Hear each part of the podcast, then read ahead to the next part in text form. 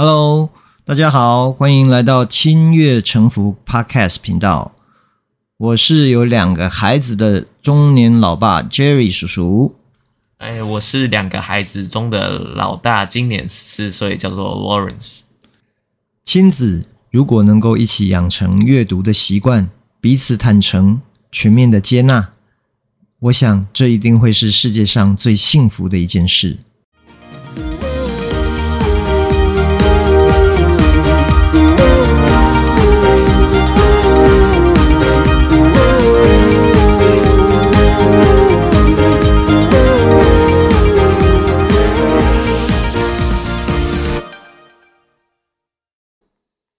Hello，我们今天要来聊的主题。有一点严肃，严严肃哦，对，或者是说，可能是很多人日常生活中有可能会碰到的事，对，但我们希望大家不要碰到，最好是不要碰到。对，我们今天要来聊的主题就是诈骗，嗯，诈骗这件事情其实是一直以来都有，但是他的手法会不断的翻新。那为什么我们今天要聊诈骗呢？主要是因为 Lawrence 昨天有个朋友被诈骗。哦，我今天还坐高铁上去帮他处理事情。对，所以要不要？虽然我知道你可能已经在警察局录笔录的时候讲了很多次，还要打一六五的时候。对，所以 Lawrence 要不要跟大家讲一下？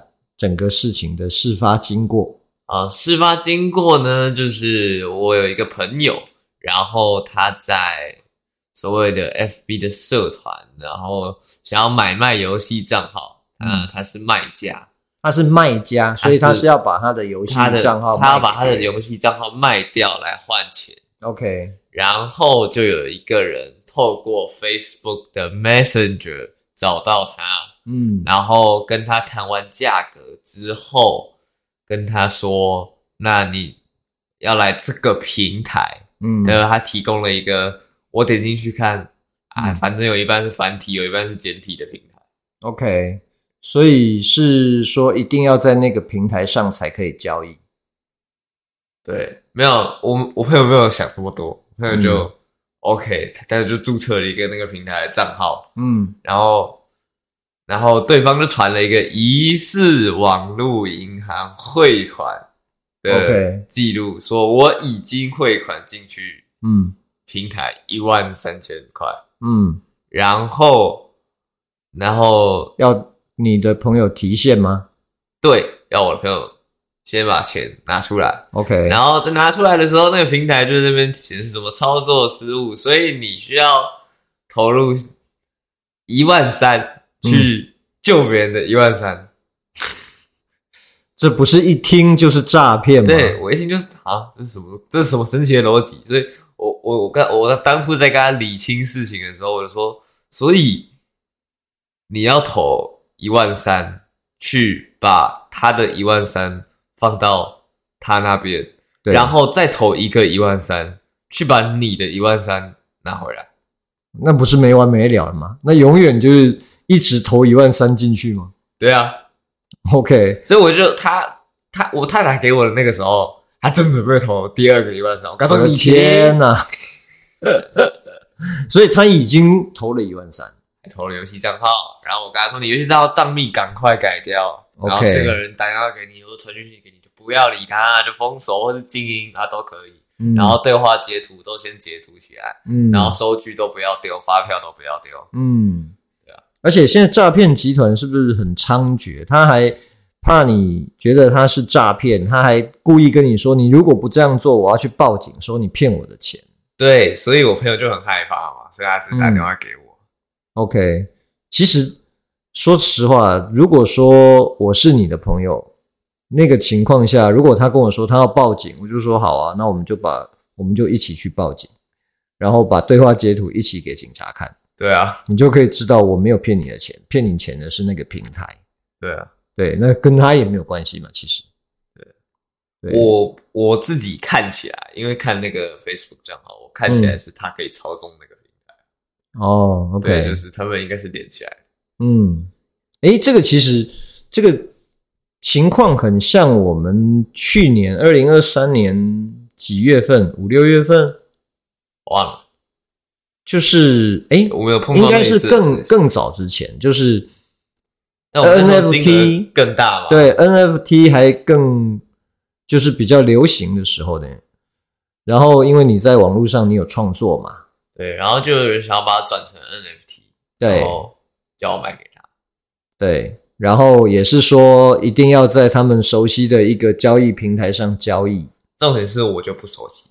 对，而且那个平台我们去查了，我们就觉得诈骗的机会很大嘛。怪啊，嗯，而且一样的逻辑耶。他如果你还记得吗？那时候他也是说，哎，你们可以先汇汇多少美金进去，然后怎么样？然后我就想说，如果汇一美金也没有没有差，没有，我就跟你说不要会啊！我根本才是防诈骗的那一个嘛？对，所以你昨天还直接打电话给一六五防诈骗专线哦，那是打给我朋友看的，因为我自己其实不太需要一六五，然后我直接去报案就好了啊。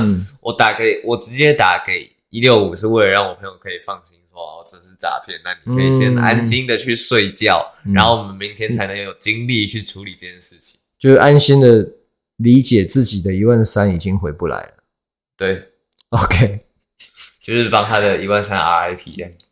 对，这个其实这样的事情，坦白说，真的很多。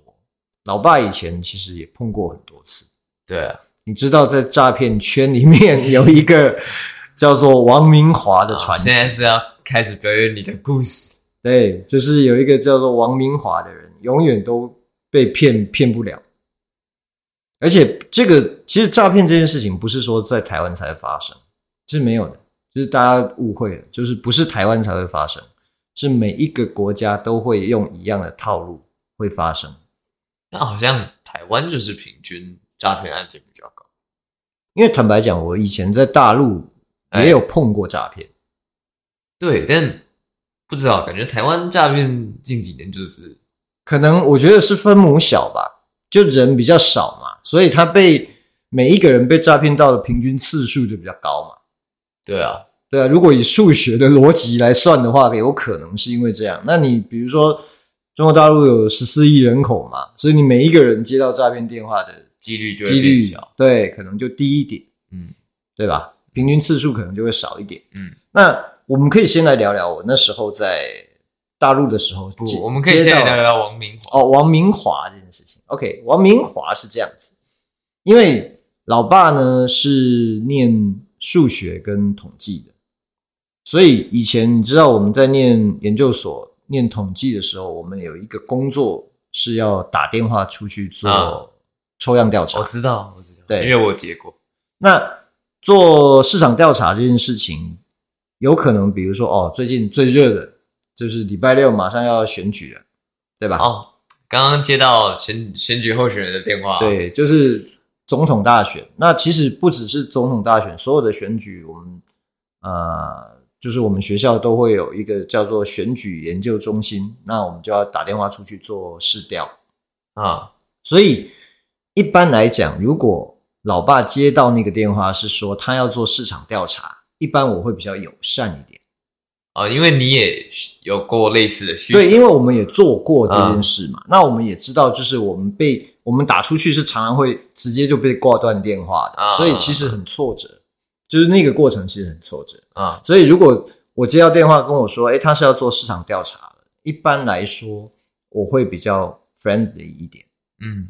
可是呢，市场调查的重点在哪里？市场调查的重点在于样本数，对，所以他不会要个人资料，请大家注意这一点，就是。你怎么去区别这个市场调查到底是真的还是诈骗？我没有办法告诉你它是不是真的，但是我可以告诉你，只要他问你个人资料，他就一定是诈骗。没错，因为在我们的统计方法里面，并我们就是要尽可能的排除个体的差异。对，而且我们也不需要你的名字、对，身份证字号。对，他连你贵姓他都不会问你，他也许会想要知道你的性别。啊，以前比如说我们我们可能会去研究性别对某一件事情的看法？呃，会不会有影响？就是这个结果会不会有影响？啊、哦，那年纪有可能，职业有可能，对啊，但是就是不可能问你的个人资料，包含你的名字，只要他问到名字，这就是有问题。对啊，那我接到那个电话呢，他就跟我说，他是某一个我忘记了某一个消费品的市场调查。嗯，那我也觉得没什么嘛，因为我有很多同学都在。那个市场调查公司在上班，所以这个我觉得也很正常。那他打来，他说要做一个市场调查，我说好。我记得好像是全联，还是还是哪一家啊？应该是全差。不过当然那不是，当然不是全差本差，对，他不是他们自己。那他问完我那些问卷的题目之后呢，那时候我还没有觉得有问题。他说好，那为了感谢你，我们要做一个抽奖。那可以请你告诉我你的大名吗？我说没关系，不用了。他说哦，我们就是规定做这个调查都要写名字，我就觉得不可能。对啊，就是不可能要做市场调查要个人的资料，要要名字。我就跟他说、嗯、好的，我姓王。虽然老爸完全不姓王。他说啊、呃，那大名是？我说嗯，王明华。我当然没有犹豫，我也不知道为什么，我就是突然的想到了这个名字，我就说我叫王明华，日月明，中华的华，嗯，对，然后 OK 哦，所有的诈骗行为其实并没有在那一通电话里面产生。啊，就是他问完我的名字，他就挂掉了。啊，但从那之后开始，大概过了一星期之后吧，我就会不断的接到不同的机构。打来问说要找王明华，对，他说：“哎，请问是王先生吗？然后怎么样？当然有可能就是各自资料被，因为现在有各自法嘛，以前没有那么严格，有可能各自被卖来卖去，嗯，对吧？可是可能是不同的公司这样，嗯，但只要他告诉他问我是王先生，我就知道他是诈骗。那有有遇过什么你知道吗？嗯，有遇过他说他是法院，我说，嗯，哦这样哦，好的。”然后也有遇过，他打来说他是中华电信王先生，你的电信费，中差电信啊，中差电信，你的电电话费已经两个月没有缴。如果正常，我正常接到，我说，然后呢？所以是要把我抓去关吗？然后我就挂掉了，因为他叫我王先生嘛，嗯，所以就是就是错的。那还有还有叫我什么呢？还有说。用台语打电话来，就说：“哎、欸，姓王哎，你搞完七啦，安诺安诺。”我说：“哈，哦，阿贝安诺，阿伯我出来给你看啦。”啊，伊讲无，哎呀，要给你输赢。我讲哦，啊，无看要约你对。哦，啊，这代志呢，无断卡断手是无法度收煞。我讲哦，安尼哦，好啊，看你要断对一支啊。所以。你知道，也就是很多这种，然后那个时候呢，老爸还没有你们，嗯，也没有你跟弟弟，嗯，有一个男生打来，我还记得那一天我在坐火车，我在火车上接到他的电话，他一打来他就说：“喂，爸，救我！”我就说：“你给洗。”所以这种诈骗真的是层出不穷哎、欸。没关系啊，我也接过，只是打电话说我小孩被绑架的。对，所以这个其实这样的电话不只是我，就是姑姑们他们也有接到过，觉得周边的亲戚什么都会接到。对，然后就说你弟弟被我们绑架这样，然后结果你知道某位姑姑是怎么回答他的吗？嗯，他说：“你真的认识我弟吗？如果是你看到他，应该是你被绑架了。你看到他，你还敢绑架他吗？”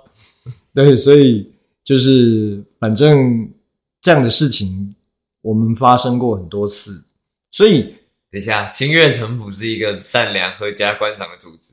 对，所以我们其实是要告诉大家，就是说诈骗的手法真的有很多种，真的不要受骗。只要他要问你的个资，你就报王明华。对，可以，王明华这个名字我愿意出让。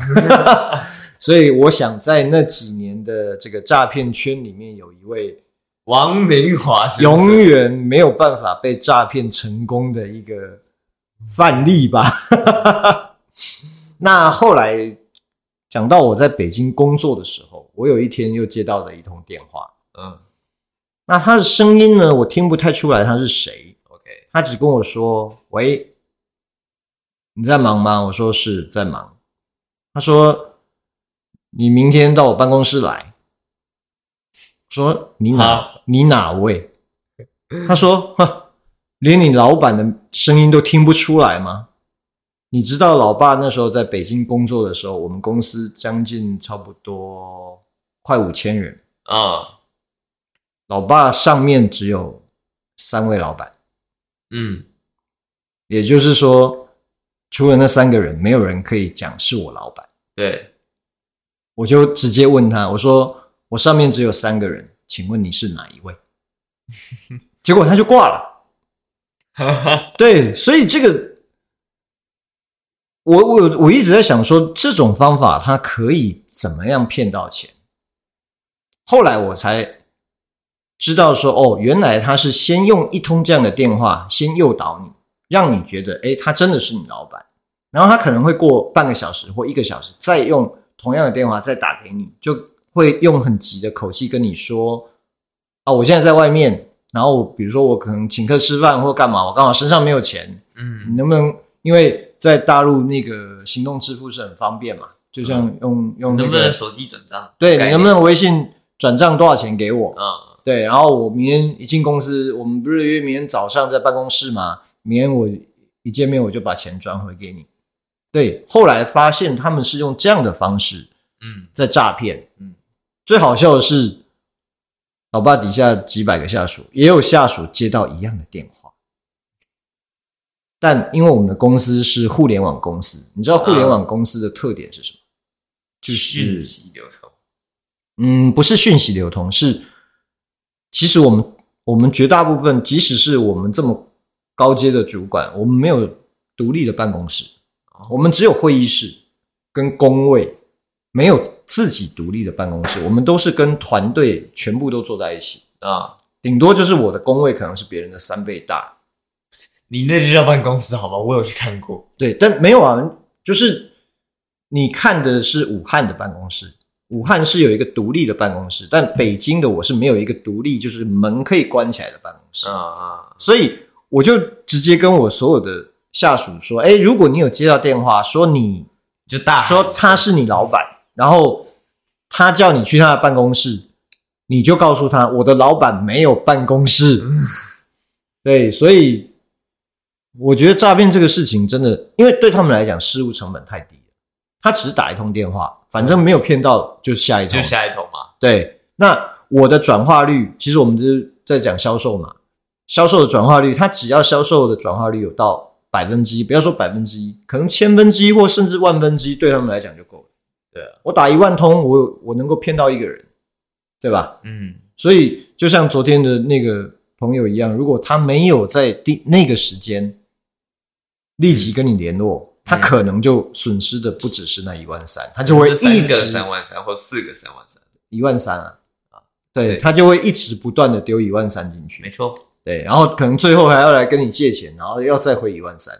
对对，所以这个就，我觉得诈骗坦白讲，利用的还是人性嘛。就是比如说，为什么在大陆它是贪诈骗利用的是贪婪跟恐惧？对，就是大概就是这两种最多。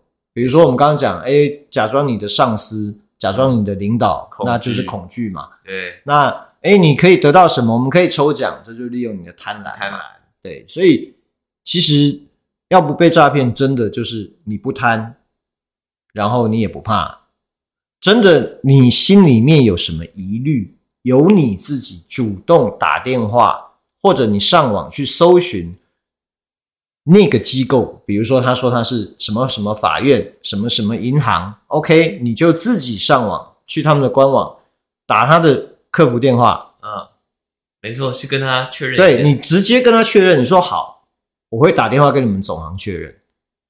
对，哎，或者是在他面前打电话给一六五，对，就是这么做。嗯，因为你知道，其实光诈骗这件事情有好几部电影在讲这个。嗯、这个我们如果有机会，还可以来聊一聊这种电影啊。所以今天会聊这个主题，其实当然是因为刚好这两天碰到这个事情。嗯、那另外一方面，也希望就是有机会刚好可以提醒听众朋友们，就是不要被诈骗，因为真的太多了。你现在几乎，而且因为现在我们几乎都不打电话，对啊，所以他可能没有手机号码显示，你可能用的是社交软软体。对吧？你可能是 Messenger，你可能是 Line，你可能是什么？那这些其实是很容易被盗的嘛。对对，像前两个礼拜，我一个朋友他就跟我说，他的 Messenger 被盗了啊，难怪那一天他突然久违了在 Messenger 跟我说在吗？可是他从来跟我不用 Messenger 联络，我就是我就没有理他。嗯，然后我是直接用 Line 打回问那个朋友说：“你找我干嘛？”他说：“我没有找你。”嗯，OK。所以我们才知道他的 Messenger 被盗了这件事情。嗯，所以现在因为没有电话号码的缘故，所以可能更难防范。所以呃，也是希望大家就是每天在生活里面还是要小心一点。只要金融的。那个运作模式，如果大家不了解，没有关系。但是你只要记得一件事，绝对没有任何一个金融机构会告诉你说你要把钱汇进来，然后解冻你的账户，这是不可能，没有这种操作。对，没有这种操作。世界上几百家银行没有这种操作。对，就是从有银行以来都没有这种操作，说叫做你汇钱进去，然后去解冻你的账户，没有的，这是不可能的。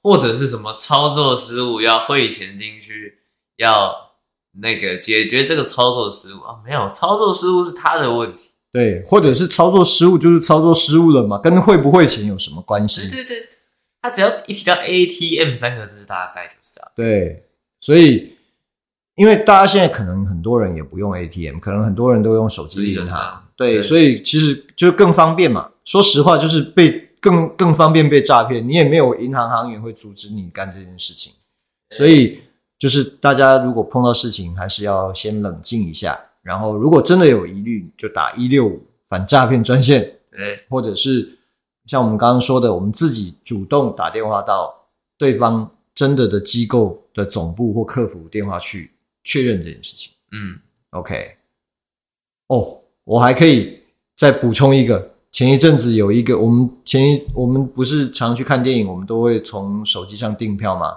啊，有他就打来，我知道哎，跟我说那个信用卡呃的号码怎么样，然后变成我是呃影城的 VIP，所以每个月要扣月费，然后我就说我没有，他说哦，那要做什么操作？我说不用，等你们真的扣了扣到钱再说吧，对。对所以，就是不要恐惧，不要贪婪，可能就会有很大的机会可以保住自己，不要被诈骗。对，然后就是对方拿什么东西威胁你，或者是对方讲了一些很可怕的东西的时候，保持冷静。对，因为怎么说呢，台湾还算是一个很有法治的社会，所以其实真的有什么事，到了法院也好，到了警察机关也好，还是很有机会可以说清楚的。并不会说啊，你今天这通电话，你他一定会威胁你说，你现在挂掉电话，你就是什么通缉犯啊什么的，不可能，没有这种事情。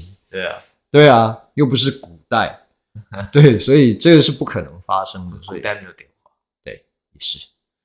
所以如果你挂掉电话，我就发布你的通气画像，贴在城门口。